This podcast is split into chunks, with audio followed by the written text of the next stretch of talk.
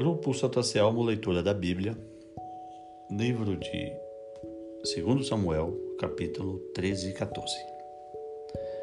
Amon e Tamar. Certo tempo depois, Absalão, filho de Davi, tinha uma irmã que era muito bonita e se chamava Tamar. Amon, outro filho de Davi, enamorou-se dela. Amon estava aflito e doente de paixão por Tamar, sua meia-irmã. Porque ela era virgem, parecia-lhe difícil conseguir algo com ela. Amon tinha um amigo de nome Jonadab, filho de Sama, irmão de Davi. Jonadab era muito sagaz. Ele disse a Amon: Por que, filho do rei, estás enfraquecendo cada dia mais? Por que não me revelas? Disse-lhe Amon: Eu amo Tamar, irmã de meu irmão Absalão. Respondeu-lhe Jonadab: Deita-te em tua cama e finge estar doente. Quando teu pai vier te visitar, disse-lhe: Diz-lhe: Peço que Tamar, minha irmã, venha dar-me comida, que ela prepare o prato diante dos meus olhos, para que eu a veja e coma de sua mão. Amon então deitou-se e fingiu estar doente. Então o rei, o rei veio para visitá-lo. Amon disse ao rei: Peço que Tamar, minha irmã, venha e prepare diante de meus olhos dois bolos, para que eu tome o alimento de sua mão. Davi mandou dizer a Tamar em sua casa: Vai à casa de Amon, teu irmão, e prepara-lhe um prato. Tamar foi à casa de Amon, seu irmão, que estava deitado. Tomou farinha, misturou-a, preparou bolos à vista dele e os fez cozinhar.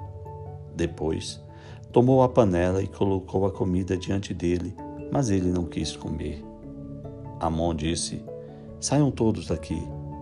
Depois que todos saíram, Amon disse a Tamar: Traze o prato até a cama, para que eu tome o alimento de tua mão.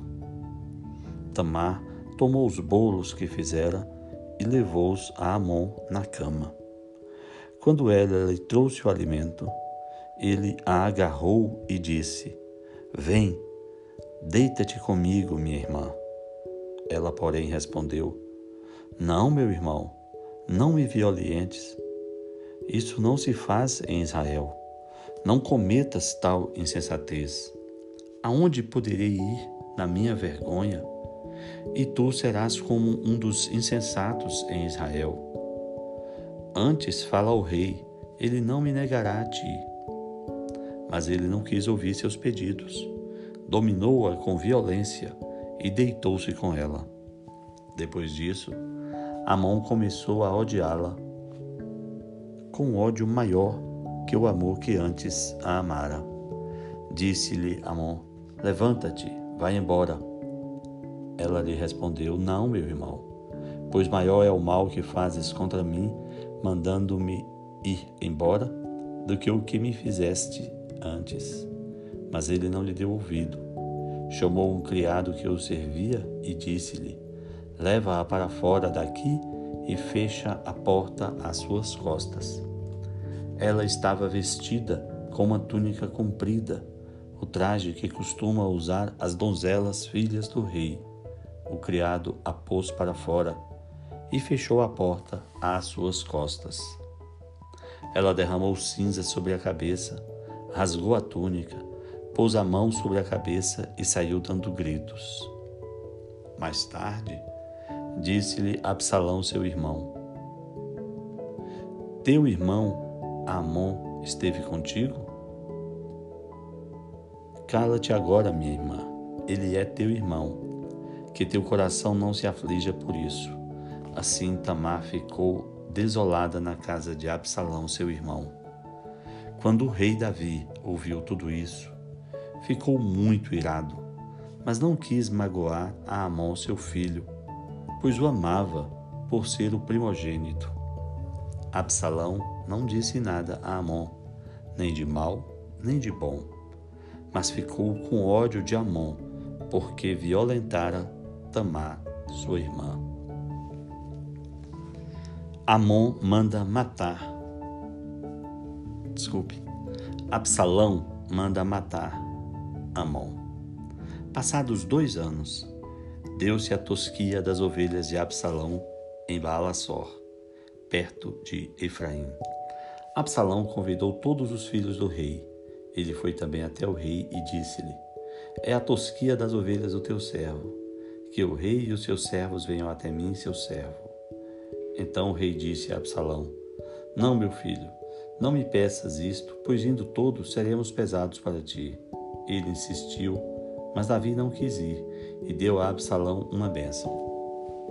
Disse a Absalão: Se tu não queres vir, peço-te que ao menos venha conosco meu irmão Amon. Disse-lhe o rei: Por que iria contigo? Mas Absalão insistiu, e ele enviou Amon e todos os filhos do rei com ele. Absalão preparou um banquete, ordenou aos seus criados: Quando Amon estiver embriagado de vinho e eu vos disser: Golpeai Amon, matai-o. Não temais, pois sou eu que estou ordenando.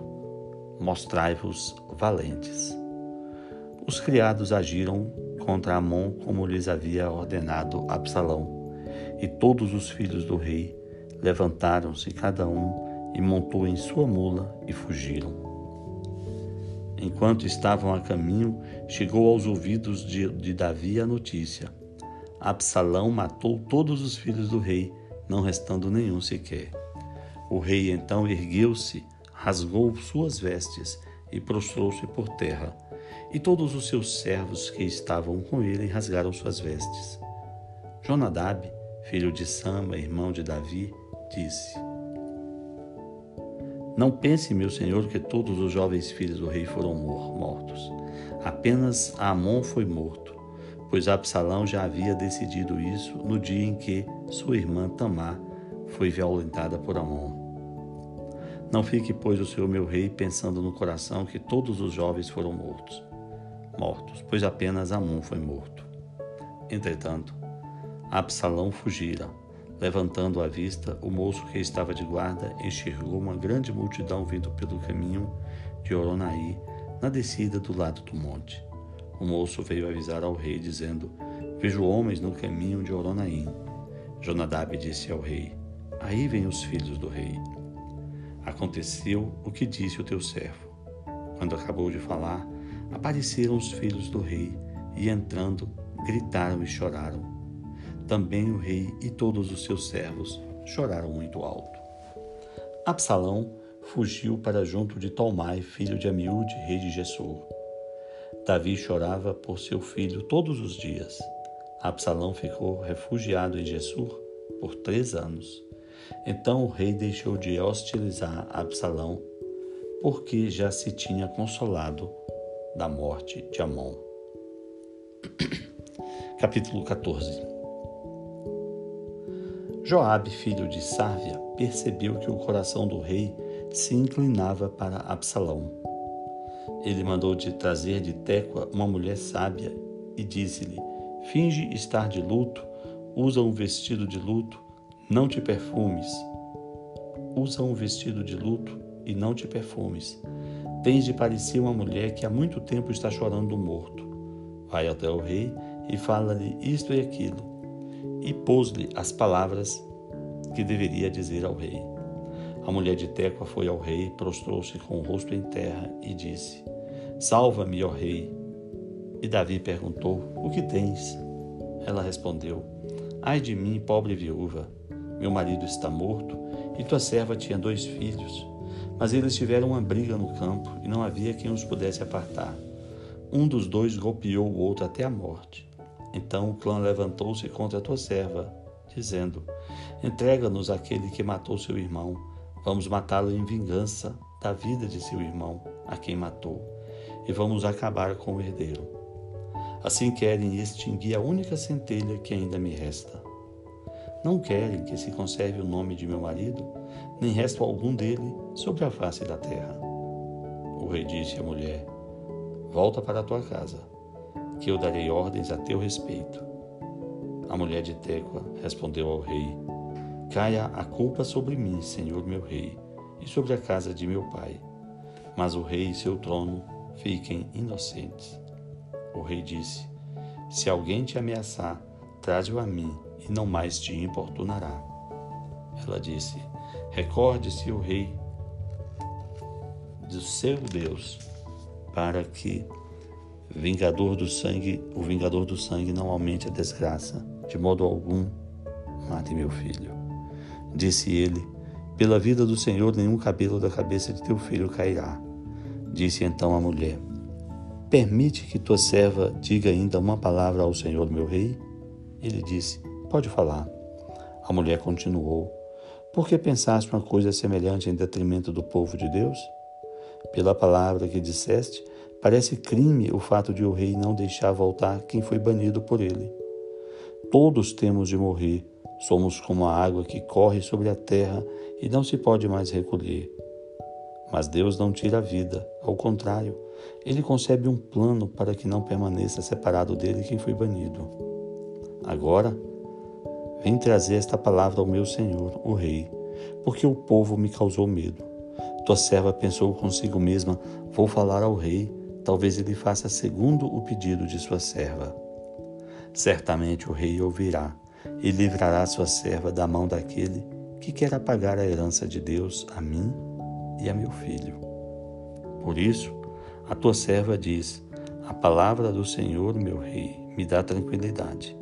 Assim como o anjo de Deus é o Senhor, meu rei, que discerne entre o bem e o mal que Deus esteja contigo. O rei então disse à mulher: Não me escondas o que vou perguntar. Fala, Senhor meu rei, respondeu a mulher. Não está a mão de Joabe contigo em tudo isto? A mulher respondeu: Viva a tua alma, Senhor meu rei. É impossível escapar nem pela direita nem pela esquerda de tudo o que disse o Senhor meu rei.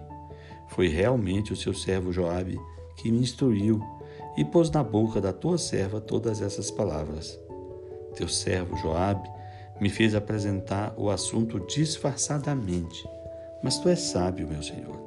Assim como um anjo, tens a sabedoria de Deus para entenderes tudo o que acontece na terra. Então o rei comunicou a Joabe: Eu farei o que pedes. Vai e chama Absalão, meu filho. Joabe inclinou-se e, prostrando-se por terra, abençoou o rei. Hoje teu servo entendeu que encontrei graça aos teus olhos, Senhor meu rei. Fizeste segundo a palavra de teu servo. Joabe levantou-se, foi a Gessur e trouxe Absalão para Jerusalém. Disse o rei que ele volte para sua casa, mas sem me ver. Absalão voltou a casa sem ver o rei. Absalão obtém o perdão. Não havia em todo o Israel homem mais formoso que Absalão. Era muito elogiado. Da planta dos pés ao alto da cabeça, não havia nele nenhum defeito. Uma vez ao ano cortava o cabelo quando ficava muito pesado, e então os cabelos cortados pesavam uns dois quilos. Nasceram a Absalão três filhos e uma filha de nome Tamar, uma mulher linda de se ver. Absalão permaneceu em Jerusalém por dois anos sem ver a face do rei. Ele então mandou pedir a Joabe que viesse para levá-lo até o rei, mas Joabe não quis ir. Mandou chamá-lo uma segunda vez, mas ele não quis ir. Então Absalão disse aos seus servos: Ao lado do meu campo está o campo de Joabe, coberto de cevada. Ide e ateai fogo nele. Os servos de Absalão foram e atearam fogo. Os servos de Joabe Chegando, rasgaram suas vestes e disseram: Os servos de Absalão atearam fogo ao campo. Joabe se levantou, foi à casa de Absalão e disse: Por que teus servos atearam fogo ao meu campo? Absalão respondeu: Mandei pedir-te que viesses a mim, pois queria enviar-te ao rei com esta pergunta: Por que voltei de Gessur? Melhor seria para mim estar lá. Agora eu peço para ver a face do rei se sou culpado de crime, que me mate. Joabe foi ao rei e contou-lhe tudo. Então o rei chamou Absalão, que veio ao seu encontro, e postou-se com o rosto em terra diante da face do rei. E o rei beijou Absalão. Que Deus nos abençoe.